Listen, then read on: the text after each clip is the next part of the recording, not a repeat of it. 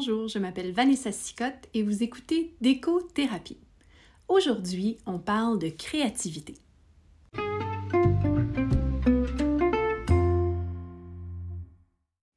La créativité. Hmm, c'est tout un sujet, ça. Je me suis récemment penchée là-dessus, euh, mais en fait, ce n'était pas nécessairement sur le sujet de la créativité comme plutôt sur comment l'entretenir et la faire grandir au quotidien. Pour alimenter mes recherches, j'ai plongé tête première dans des TED Talks, j'ai écouté des vidéos YouTube. D'ailleurs, à ce sujet-là, il y en a vraiment que c'est du gros n'importe quoi, mais bon, c'est un autre sujet. Euh, j'ai fureté ma bibliothèque en quête de livres sur ce sujet-là. J'ai pris une tonne de notes dans mon journal quotidien.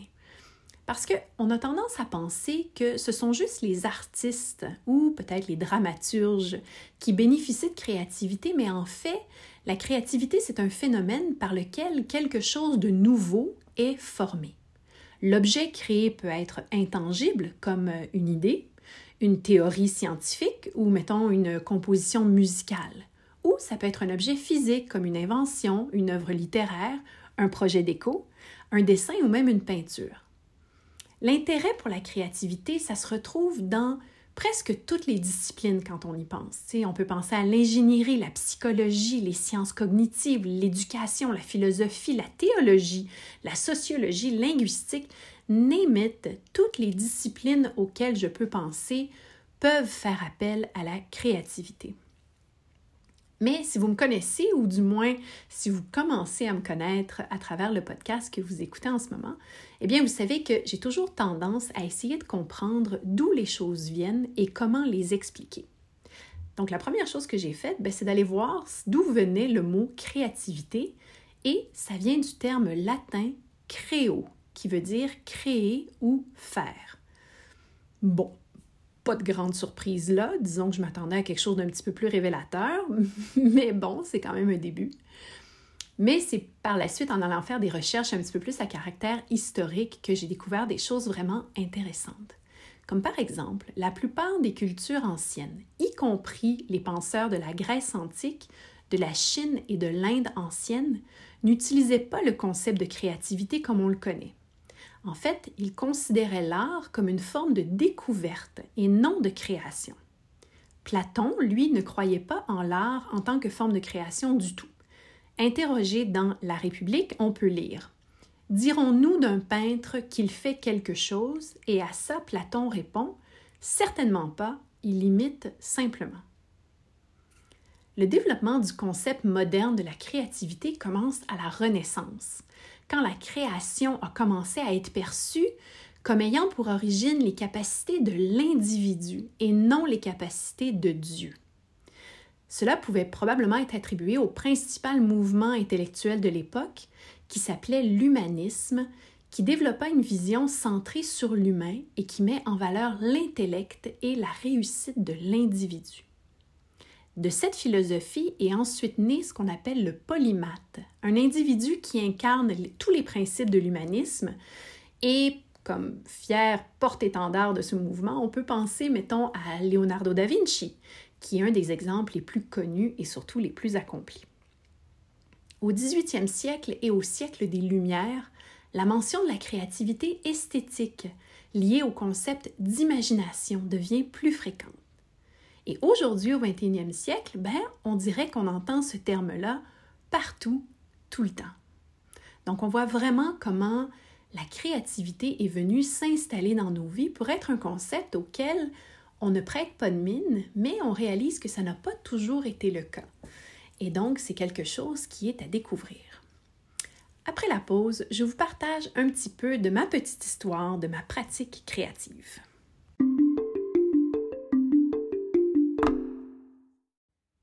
La petite histoire de ma pratique créative. Hmm.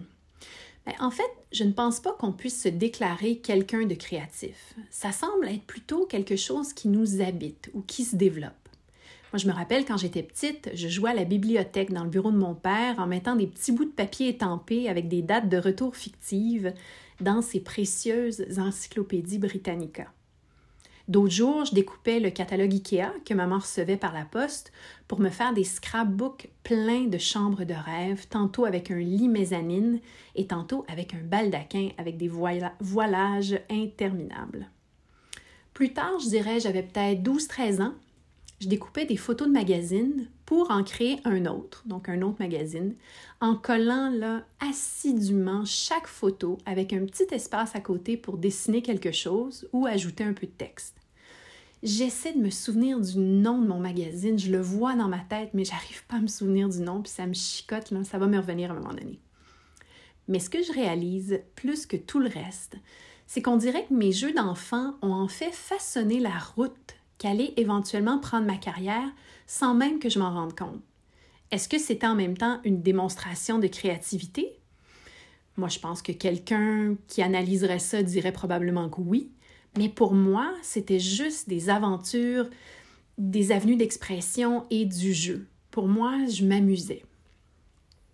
Ceci étant dit, à l'âge adulte, j'ai souvent freiné mes ambitions à cause de mes blocages créatifs ce fameux ou infâme, c'est à votre choix, syndrome de l'imposteur qui s'assoit bien solidement sur notre épaule et qui nous empêche de mettre un pied devant l'autre.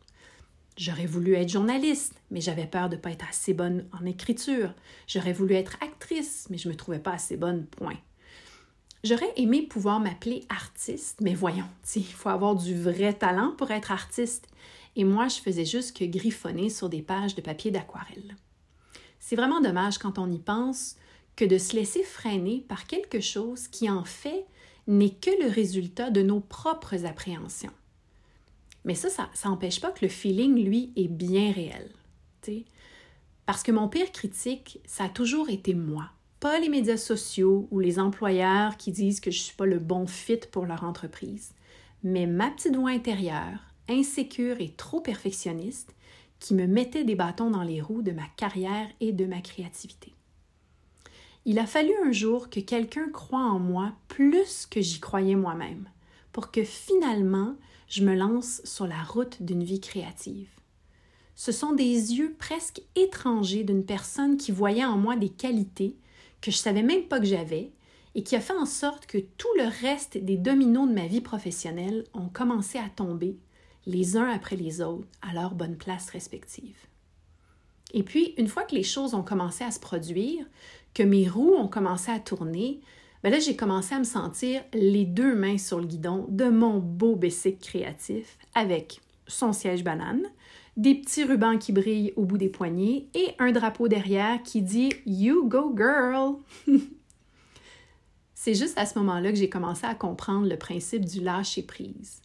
Parce qu'entre vous et moi, quand on ne sent pas qu'on est en contrôle, c'est difficile de s'imaginer être en mesure de lâcher quoi que ce soit, right? Donc ça, c'est ma petite histoire créative à moi. Mais j'aimerais ça aussi que vous puissiez me partager des moments de la vôtre.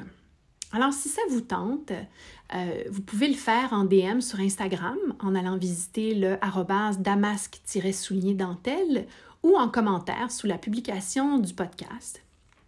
Vous pouvez m'écrire par courriel en visitant mon site au www.damasquedentelle.com ou vous pouvez euh, m'accrocher dans la rue quand on se croisera pour me raconter comment vous aussi vous vivez votre meilleure vie créative. Après la pause, je vais vous partager mes 7 astuces pour développer et alimenter sa créativité. À tout de suite!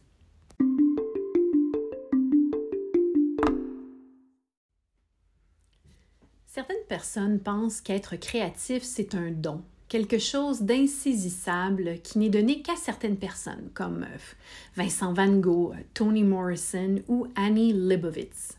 Mais en réalité, la créativité, c'est pas un don, c'est une compétence.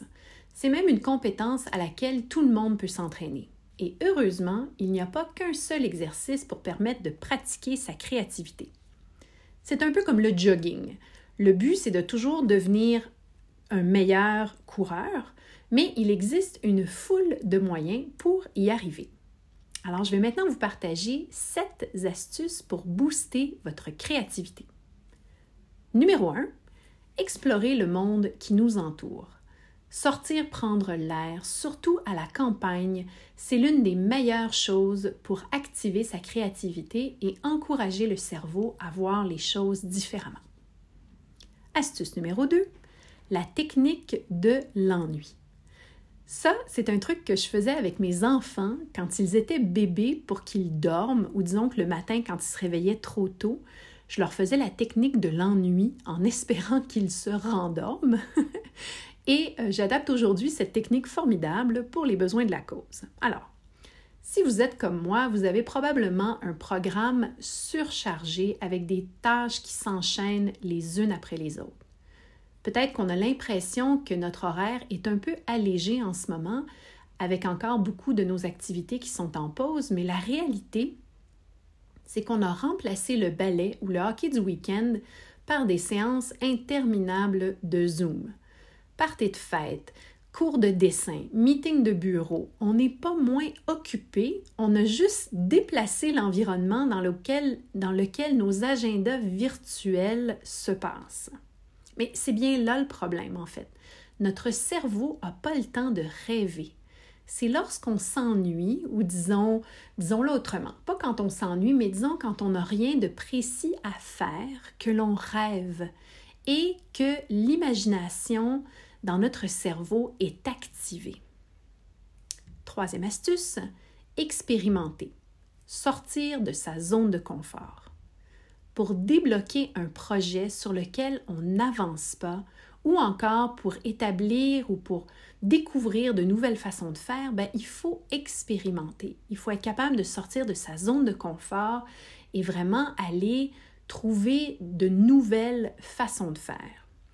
Par exemple, quand je faisais sauver les meubles, je m'imposais un exercice. À chaque objet que les participants avaient et qui passait entre mes mains, je me donnais systématiquement le défi d'imaginer cet objet-là de trois façons différentes, autres que la vocation initiale que l'objet avait.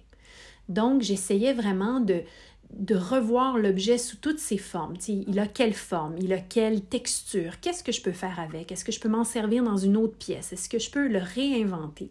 Et donc cet exercice-là au fil du temps a fait en sorte qu'aujourd'hui, pour moi, c'est beaucoup plus facile d'imaginer des objets dans une façon autre que euh, celle à laquelle ils avaient été inventés ou celle à laquelle on les avait prévus.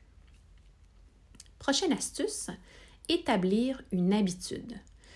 Je sais que j'ai l'air de me contredire depuis tantôt, mais je vous promets que ça fait du sens. Suivez-moi 30 secondes. Donc, 1. Oui, on a besoin de s'ennuyer pour laisser à notre esprit le temps d'imaginer en rêvant les yeux ouverts.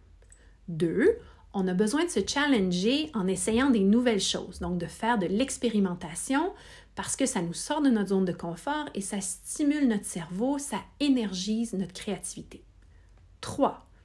Mais une fois qu'on a fait les deux premiers points, on a aussi besoin de pratiquer encore et encore ce qu'on a appris afin que notre créativité devienne seconde nature. Prochain point, rester humble. L'humilité, c'est de savoir qu'on ne sait pas tout.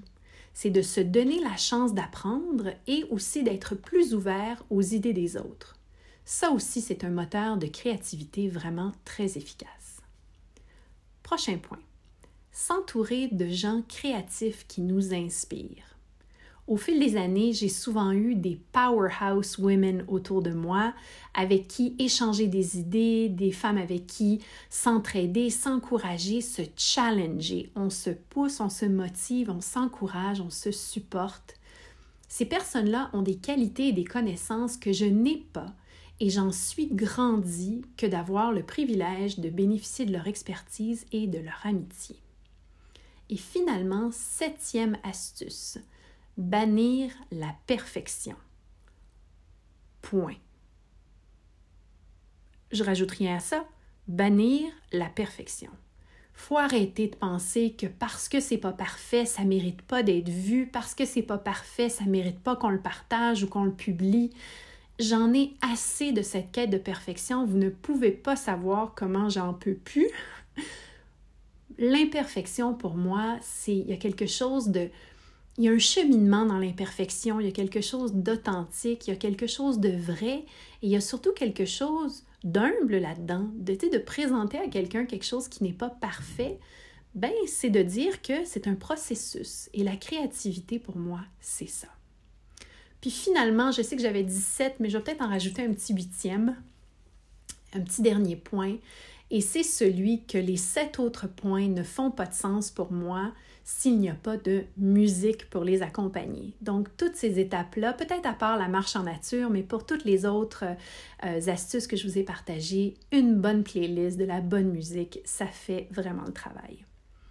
Donc, après la pause maintenant, je vais m'entretenir avec Melissa Niembo, une personne qui a choisi de vivre sa meilleure vie créative. Après la pause.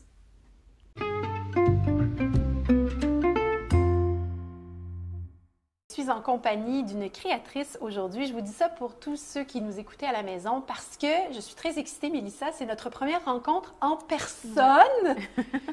Toi et moi, on s'est déjà vu en personne, mais là, le fait de faire ça en personne. On a deux mètres, mm-hmm. mais on a un thé, on a des petites choses à manger et ça va être une conversation agréable. Mm-hmm. Comment tu vas? Je vais très très bien et toi? Écoute, ça va super. Je, suis juste contente de voir quelqu'un. Moi aussi. Hein? Donc, Mélissa, moi, euh, je te connais depuis quand même maintenant. Ça fait combien d'années qu'on se connaît, toi et moi? Ça fait. Ça va faire 4 ans. 3-4 ans. 3 4 ouais, ans, ouais. j'allais dire la même chose. Donc, ça fait quand même un petit moment qu'on se connaît, mais pour le bénéfice des gens qui nous écoutent, est-ce que tu pourrais un petit peu euh, te présenter, dire un peu ce que tu fais? OK. Euh, ben déjà, je te remercie de m'avoir invité euh, sur ton podcast. alors, moi, je suis née, j'ai grandi en Belgique. Je suis d'origine congolaise. Et euh, il y a presque 9 ans maintenant, avec euh, mon mari, on a décidé de quitter la Belgique pour s'installer euh, à Montréal. On avait envie de, changer d'air, de, c'est ça, de voyager, tout ça. donc voilà. Et puis après, par rapport à la création et à mon, mon parcours plus personnel, j'ai, j'ai toujours aimé créer des choses avec mes mains. Depuis le, mhm. plus, le plus lointain souvenir que j'ai, je pense j'avais 8 ans quand j'ai commencé à faire des petits trucs déco pour euh, la maison, pour ma ah chambre et tout ça.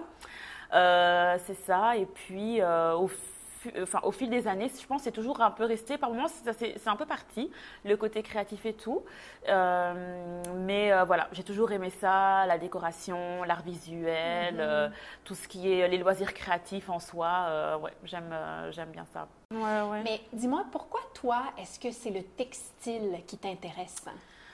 Euh, je pense que ben, le, textile, c'est venu plus tard, parce qu'à la base, c'était vraiment la décoration en général, mais je dirais que c'est euh, il y a plus ou moins une dizaine d'années, vers 2009 euh, plus ou moins, où là, en fait, j'avais envie de créer quelque chose.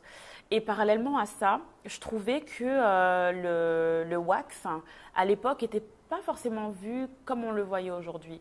C'est-à-dire qu'on le voyait un peu comme un, enfin, comme un textile hyper coloré pour les mamans africaines et tout ça. Et donc moi, j'avais envie de, de, le remettre en valeur et tout. Mm-hmm. Et euh, vu que ben, moi, ce que j'aime, c'est la déco, je me suis dit, ben, pourquoi pas utiliser le wax, mais dans la décoration. Donc, euh, j'ai commencé. mais là, il faut que je t'interrompe. Il faut que tu expliques ce que c'est le wax. OK. Alors, le wax, c'est un tissu qu'on pourrait penser africain, mais pas du tout, parce qu'en fait, c'est un, la marque Vlisco, qui est une euh, compagnie hollandaise qui ah fait ça. Mais en fait, c'est même pas un tissu non, africain. Non, c'est pas un tissu africain. Mais en fait, le truc, c'est que euh, les Africains sont les plus gros clients de euh, cette compagnie-là. Et donc, du coup, les motifs qu'ils vont faire sont des motifs qui vont ah. plaire à la clientèle. Mais en fait, ils se sont inspirés, euh, si je dis pas de bêtises, du, du, batik et de fil en aiguille. Voilà, c'est ça. Mais, mais OK, donc je peux comprendre. C'est vrai que les, euh, tissus africains traditionnels sont faits à la main. Oui, et c'est pas du tout les motifs et même le, euh, comment dire, la fibre en tant que telle, c'est pas, c'est pas du tout, euh, c'est pas du tout la même chose. Ben, c'est que ça doit être difficile de produire en grande quantité. Mhm. Donc là, le wax. OK, ah, mais c'est intéressant. Mon Dieu, j'avais aucune idée. Mais donc, il y a vraiment plein de choses et tout, mais vraiment pour faire un résumé, résumé, c'est ça. Évidemment, évidemment. Donc toi, c'est ces motifs-là, donc inspirés de ta culture ou de, de, tes racines congolaises. Mais en même temps, comme tu disais tout à l'heure, tu as grandi en Belgique. Donc là, c'est intéressant de voir comment toi, tu as marié ces deux, euh, mhm. euh, ces deux cultures, en fait, dans ton travail. Est-ce que tu as mélangé des deux comme ça dans ton travail? Ben, euh, non, ben, c'est ça. Donc, à la base, moi, comme euh, mon identité, ça a toujours été quelque chose qui a souvent été remis en question dans ma jeunesse. Parce que euh, quand j'étais du côté congolais, j'étais pas assez congolaise. Et quand j'étais du côté belge, j'étais pas assez belge et tout ça. Donc, moi, c'était important pour moi de, de. En fait, le message, c'était de, de dire que voilà, je suis pas l'un ou je suis pas l'autre. Moi, ma réalité, c'est que je suis les deux. Je suis l'un et l'autre. Mhm. Et euh, donc, ça me tenait à cœur d'avoir toujours deux euh, textiles différents pour un peu représenter euh, qui je suis, même dans mon état d'esprit. Parfois, je suis un peu plus, enfin, je suis quelqu'un de discrète, mais parfois, j'aime aussi des choses un peu plus colorées.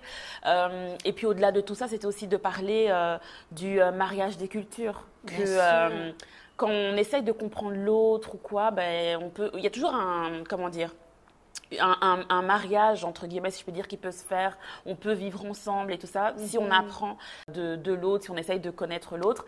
Et donc, moi, vraiment, de manière imagée, c'était vraiment tout ça que j'avais envie de, de traduire en, mhm. en, utilisant à chaque fois deux textiles. Et puis, même au-delà de ça, j'aimerais plus tard pouvoir aussi utiliser des textiles, mais pas forcément africains. Euh, j'aime beaucoup euh, le kalamkari, euh, un tissu un peu plus indien et tout ça. Mhm. Donc, voilà, j'ai pas, j'ai pas envie de mettre des frontières à ce que je fais et tout. Pour le moment, je commence avec moi.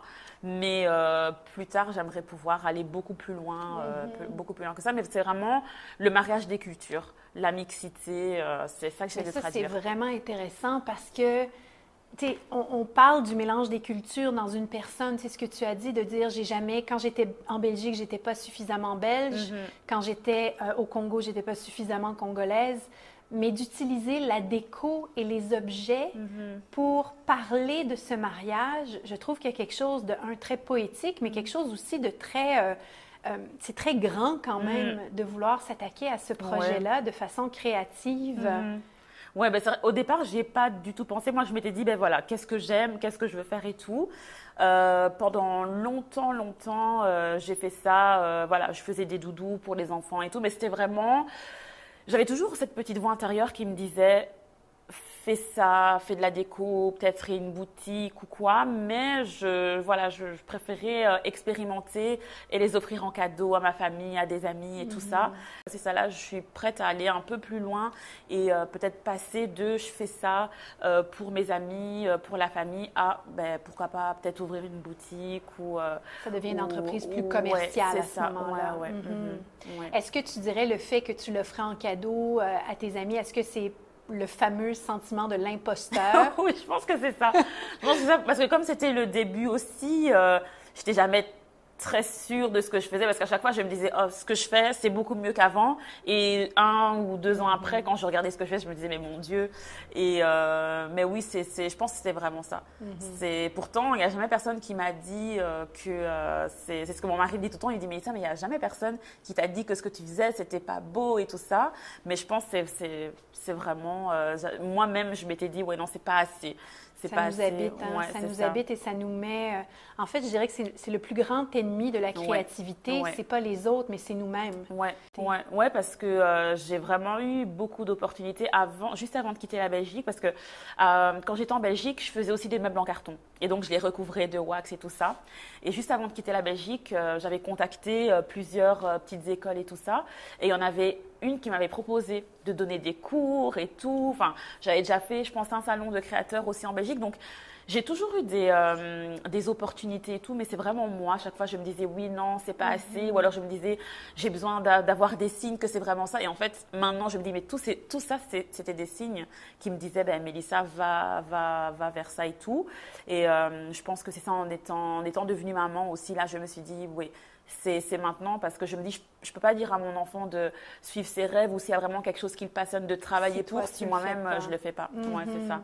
Donc euh, c'est ça aussi, je pense maintenant, qui fait que j'ai vraiment envie d'aller euh, au-delà de euh, faire offrir en cadeau et tout mhm. ça.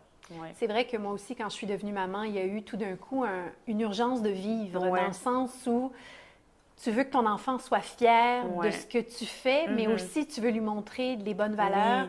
Et donc, tu te dis, je dois être l'exemple pour mon enfant. Et donc, il s'est installé comme cette espèce d'urgence de vie, cette urgence de créer, de dire, mm-hmm. it's now or never. Oui, c'est vraiment C'est là que ça, se passe. C'est ça, c'est ça. Que voilà, j'essaye de raconter des histoires par rapport au textile. Et donc, Mhm. du coup, ça me permet aussi de pouvoir intégrer la broderie, euh, d'autres choses et tout Wow. ça. Donc, euh, Tu dis des mots qui me font comme. c'est en train de cogiter dans ma tête. J'ai 150 000 idées, Non, mais, mais là, je me ça. dis. euh, Mais les mots-clés que tu utilises, tissu, broderie, création, déco. Moi, c'est des mots qui me mettent Ouais. des étoiles dans les yeux parce qu'évidemment, euh, j'ai une obsession pour les textiles. Ben, tu le Mhm, sais, hein, ça, ouais. c'est un sujet de toi et moi qu'on a parlé, mais il n'y a pas Mhm. un voyage que je fais à l'époque où on en faisait encore. On Ouais. espère que ça reviendra rapidement. aussi. Mais à l'époque où je voyageais, j'ai toujours un sac plié dans le fond de ma valise pour Mhm. rapporter des textiles. Ouais. Je sais que je paierai un petit supplément, Mhm. mais c'est comme un sac de voyage qui sera que pour des tissus et que j'aille à Istanbul ou en Écosse, euh, que j'aille, je ramène, je ramène Ouais. une valise pleine de tissus. Ouais, ouais. Mon mari comprend pas d'ailleurs. mais bon, il savait quand il m'a mariée. hein? C'est ça. Voilà, pour Ils le le meilleur et le pire. Mais dis-moi, euh, aujourd'hui, on parle de créativité, euh, Mélissa, et donc euh, je me demande, est-ce que ça t'arrive parfois d'être en panne de créativité? Et si ça t'arrive, toi, qu'est-ce que tu fais Ouais. pour passer par-dessus? Ouais. Euh, oui, alors c'est sûr, ça m'arrive d'être en panne. Ben, oui, en panne de créativité dans le sens où euh, quand je vais avoir une idée en tête, je ne sais pas comment la concrétiser.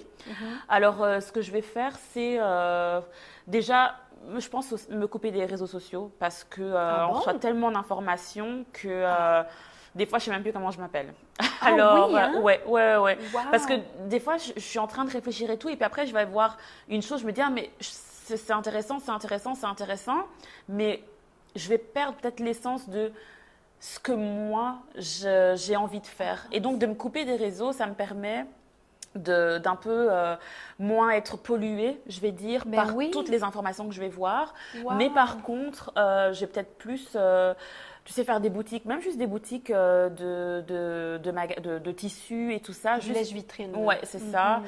aller au musée, euh, regarder euh, des documentaires créatifs et tout ça, Mhm. euh, comme Abstract sur Netflix. Ah oui, je ne l'ai pas vu, lui. Pourtant, je pensais avoir tout vu ce qu'il y avait sur Ben, Netflix. il y a- il y en a quelques-uns, il y a quelques épisodes que j'ai vraiment, j'ai vraiment aimé. Et voilà, ce genre de choses. Et puis, c'est ça. Parfois aussi, j'ai l'idée, mais ne pas rester là à toujours y penser. Je la mets dans un petit coin de ma tête, pas que je l'oublie, mais c'est juste que je me dis, voilà, je vais faire tout ce que je y dois faire. Ouais, c'est ça. Je vais faire les magasins, je vais, euh, je vais lire des bouquins, regarder des documentaires. Et parfois, il y a des petites choses où je vais me dire, ah, ok, je peux peut-être l'utiliser pour, euh, pour, euh, pour ça. Mhm. C'est vrai que parce chose. que ruminer une idée trop longtemps, ça peut devenir anxiogène Ouais. aussi. Tu peux commencer à obséder sur cette Ouais, idée-là. Puis si ouais. tu vas nulle part, ça devient frustrant. Ouais, tu pourrais ça. abandonner. Ouais. Mhm. Donc c'est pas que je l'oublie, c'est juste que j'avais dans un petit coin de ma tête. Et puis parfois il y a des choses dans le quotidien qui vont qui vont arriver. Je vais me dire ah mais ok je peux utiliser ça en fait. Mhm. Et, euh, et c'est ça parce que par exemple euh, il y a en 2014, 2013, 2015 je faisais des petits doudous. Euh, mais j'avais vraiment envie de développer ça, que ce soit un peu plus. euh, enfin, je voulais quelque chose d'un peu plus personnel et qui parle plus. Mais euh, j'avais j'avais plein d'idées, mais j'arrivais pas à les concrétiser. Et donc j'ai mis ça de côté pendant un petit temps. Et puis euh, là, ça fait, je pense, euh, un an, un an et demi que j'ai recommencé à travailler dessus. Et a plein, tout s'est tout s'est comme enchaîné. J'ai réussi à, à trouver vraiment ce que je voulais faire, comment je voulais le faire et tout ça.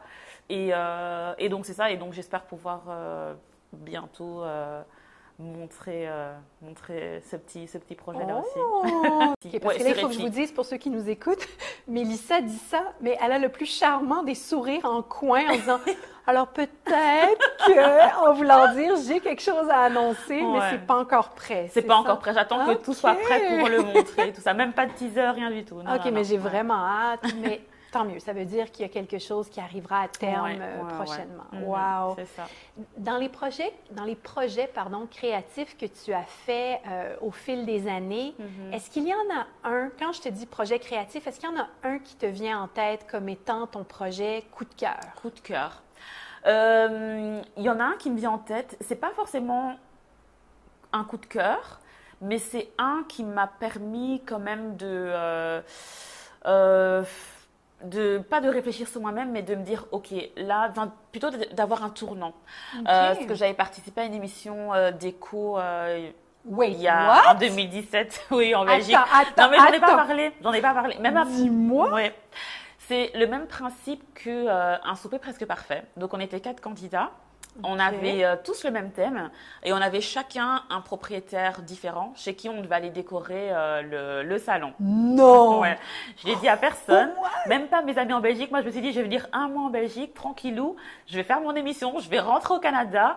Ça passera à la télé, mais personne ne va regarder la télé. Et, tout le monde l'a ah, vu. Tout le monde l'a vu. Le jour de la diffusion, je recevais des print screens, des photos de la télé en me disant, mais Mélissa, qu'est-ce que... T'étais en Belgique et tout. Je me suis dit, oh là là, j'étais, j'étais persuadée que ça passerait Pourquoi tu voulais pas le dire? T'étais gênée? Moi, et le, tout ce qui est euh, me filmer, les photos et tout, je suis pas du tout à l'aise. Ah, et, euh, et c'est vrai que, la, parce que ça s'est passé en trois jours, donc la première journée, on, nous filmait en train de faire les magasins. Ça a super été. Et en fait, euh, le lendemain, c'était, on faisait la déco dans la maison. Et là, j'étais avec quelqu'un qui me qui remettait souvent en question mes choix.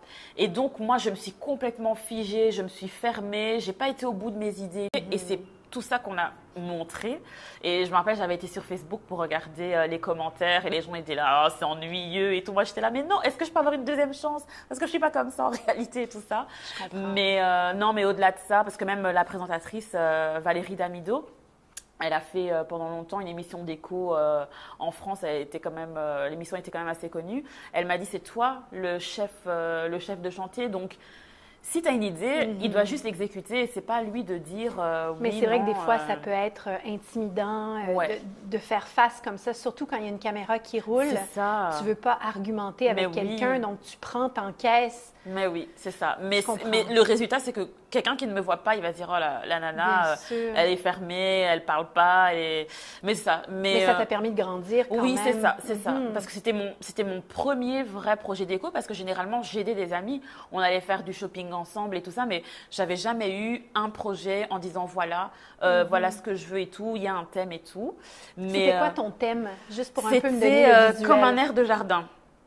Ok, donc explique-moi du mieux que tu peux en comme quelques phrases, qu'est-ce c'était quoi ton idée? Si tu étais allé au bout de tes idées, ça aurait été quoi? Alors moi, ce que je voulais, c'était réussir à, transporter l'atmosphère qu'on a dans un jardin. Donc ce côté paisible, calme et tout ça. Mettre beaucoup de plantes et tout.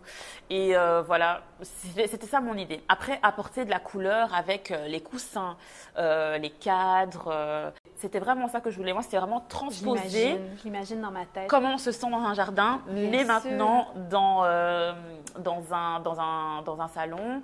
Et donc, c'est ça. Après, je voulais rajouter des petites touches un peu plus. Enfin, par exemple, avec les coussins, je voulais euh, utiliser peut-être pas du wax, mais des tissus africains et tout. Euh.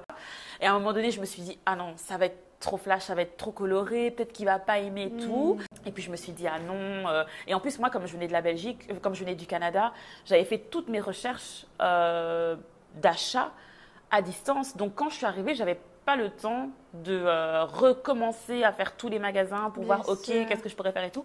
Et donc, c'est vrai qu'il y a plein de choses comme ça que j'ai laissé tomber, où je me suis dit, ah non, ça n'a pas fonctionné, tout ça. Et euh, finalement, ouais, c'est ça. Mais euh, bon, après, c'était le premier projet et tout. Et maintenant, ça m'a appris à me faire un peu plus confiance et tout ça. Donc, Mais la leçon dans tout ça, c'est vraiment d'écouter sa petite voix intérieure. Parce que ce que tu me dis, comme ayant été ton idée originale, l'idée est fabuleuse, mais c'est dans l'exécution. Dans l'exécution, c'est ça. Où là, tu as laissé entrer le bruit. Oui, c'est ça. Tu as laissé entrer euh, la voix de tout le monde autour. Tu as écouté. Un peu comme ce que tu disais tout à l'heure à propos de fermer les médias sociaux. C'est un peu la même chose. C'est mm-hmm. venu polluer ton idée originale. C'est ça. Ah, il y a quelque chose de. C'est fort quand même, euh, Mélissa, de, de penser comme ça. J'avais jamais réalisé comment les médias sociaux. En fait, je l'avais jamais vu comme pouvant être un un frein à la créativité. Mm-hmm. C'est vrai que toutes ces voix comme ça qui viennent nuire à ce que ta voix à toi a besoin mm-hmm. de dire, euh, ça peut être effectivement quelque chose qui peut euh, mettre en péril, disons, ton mm-hmm. idée originale. Oui, oui, oui. Ouais. mais ce serait intéressant d'en discuter avec d'autres personnes aussi pour voir si est-ce qu'il y a d'autres personnes qui ont le même ressenti Bien sûr, bien sûr. Mais tu sais, la créativité, souvent, c'est quelque chose qu'on associe à des gens qui sont des créateurs, mm-hmm. des artistes, des mm-hmm. gens qui, font quelque chose. Mais la créativité, c'est quelque chose que tu peux exercer dans toutes les sphères de ta vie, en fait. Mm-hmm. Et donc, euh, je pense qu'il y a effectivement beaucoup de gens qui seraient de ton opinion de dire quand je laisse trop l'ambiance ou que je laisse trop de gens entrer dans ma tête, Mhm. ça vient nuire à ce que j'essaie de faire. Ouais, ouais. Euh, oui, je peux croire qu'il y ait d'autres gens qui se sentent de la même façon, mais euh, Ouais, mais parfois, je, enfin là, en, en en discutant, je me dis que c'est peut-être aussi quand on est en, quand on est encore à un, un stade où on se cherche, tu vois. Parce que je me dis, par exemple, toi, ça fait quand même plusieurs années que tu es dans la déco et tout, mais si par exemple maintenant euh, on te propose un projet de décorer quelque chose, tu vas peut-être avoir plus une idée concrète de ce que tu veux et même si tu vas avoir des, des- même si tu vas avoir passé des choses sous les yeux, tu vas peut-être moins être interpellé ou moins Mm. être euh, Parce euh, que j'ai une signature, tu veux dire, parce que j'ai ouais. quelque chose qui m'identifie? parce que c'est ça et que Ouais, c'est un bon point. C'est un bon point. J'avais jamais réfléchi à ça comme ça. Peut-être, effectivement. En même temps, euh, en même temps, ce syndrome de l'imposteur ou cette voix comme ça qui vient nuire à ta créativité, je pense Ouais, qu'on l'a tous et tous. toutes. Mhm. Euh, mais euh, effectivement, quand je disais tout à l'heure, on est tous notre, notre pire frein, c'est nous-mêmes Ouais. parce Mhm. qu'on se met en doute et tout. Euh, mais c'est vrai que ce que je vois sur Internet, est-ce que ça vient nuire à ce que j'ai envie de créer? Euh, mais tu sais, moi, pour avoir aussi fait de la télé pendant plusieurs années, je me rappelle mes toutes premières émissions alors que j'avais jamais fait de la Mhm. Télé. Tu sais, c'est pas comme si j'étais une animatrice et qu'on m'avait Ouais. donné un show d'écho. Mhm. J'avais jamais fait de télé de ma vie. Ok, ok. Puis tout d'un coup, je fais un show d'écho. Donc, c'est sûr que les premières émissions, Mhm. euh, j'ai perdu énormément de nuits de sommeil. là. Je me levais à 2-3 heures du matin, je me rappelle. Je me mettais en doute. C'est pas Mhm. parce que quelqu'un venait me, me- me mettre en doute, c'était vraiment moi qui, tout d'un coup, re-questionnais Ouais, tout. ça. Euh, mais à un moment donné, il faut aussi prendre des risques. Il faut C'est plonger. Ouais, Hein, il faut plonger, il faut se dire, OK, garde, advienne que pourra. Ça plaira pas à tout le monde, Mhm. mais go. c'est ça. Parce que tu pourras pas de toute façon plaire à tout le monde. C'est sûr. Ouais, Hein? ouais, ouais. Euh, et puis, euh, à un moment donné, il faut juste y aller, puis il faut le faire.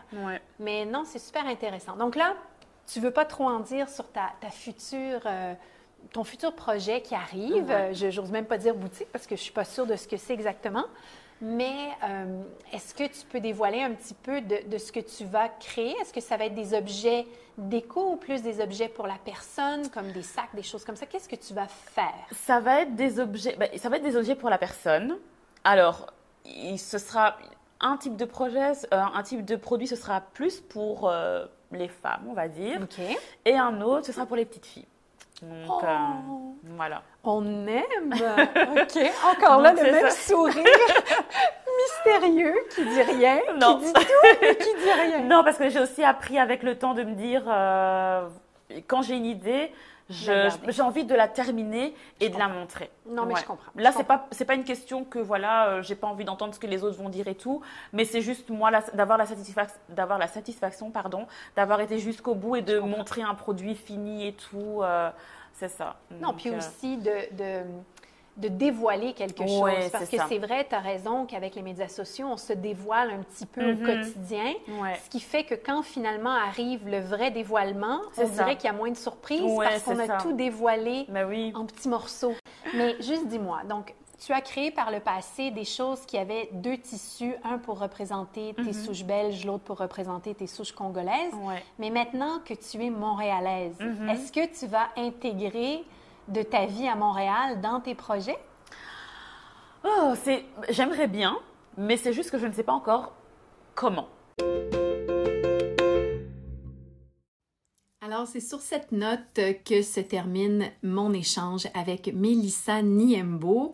Une conversation qui s'est terminée, comme vous avez pu l'entendre, un peu abruptement et j'en suis désolée. Euh, c'est la première fois que je travaille avec des nouveaux micro-cravates que j'ai achetés et il semble que la charge ne dure pas bien longtemps. Donc, c'est quelque chose qu'il faudra que j'adresse si j'ai l'intention de les réutiliser dans le futur parce que je vous épargne le fait qu'un de nos deux micros est lâché et donc on entendait ma voix à moi super fort et on entendait la voix de Mélissa à peine audible alors qu'elle passait à travers mon micro à deux mètres de distance. Vraiment ordinaire. Donc, je vous épargne ça.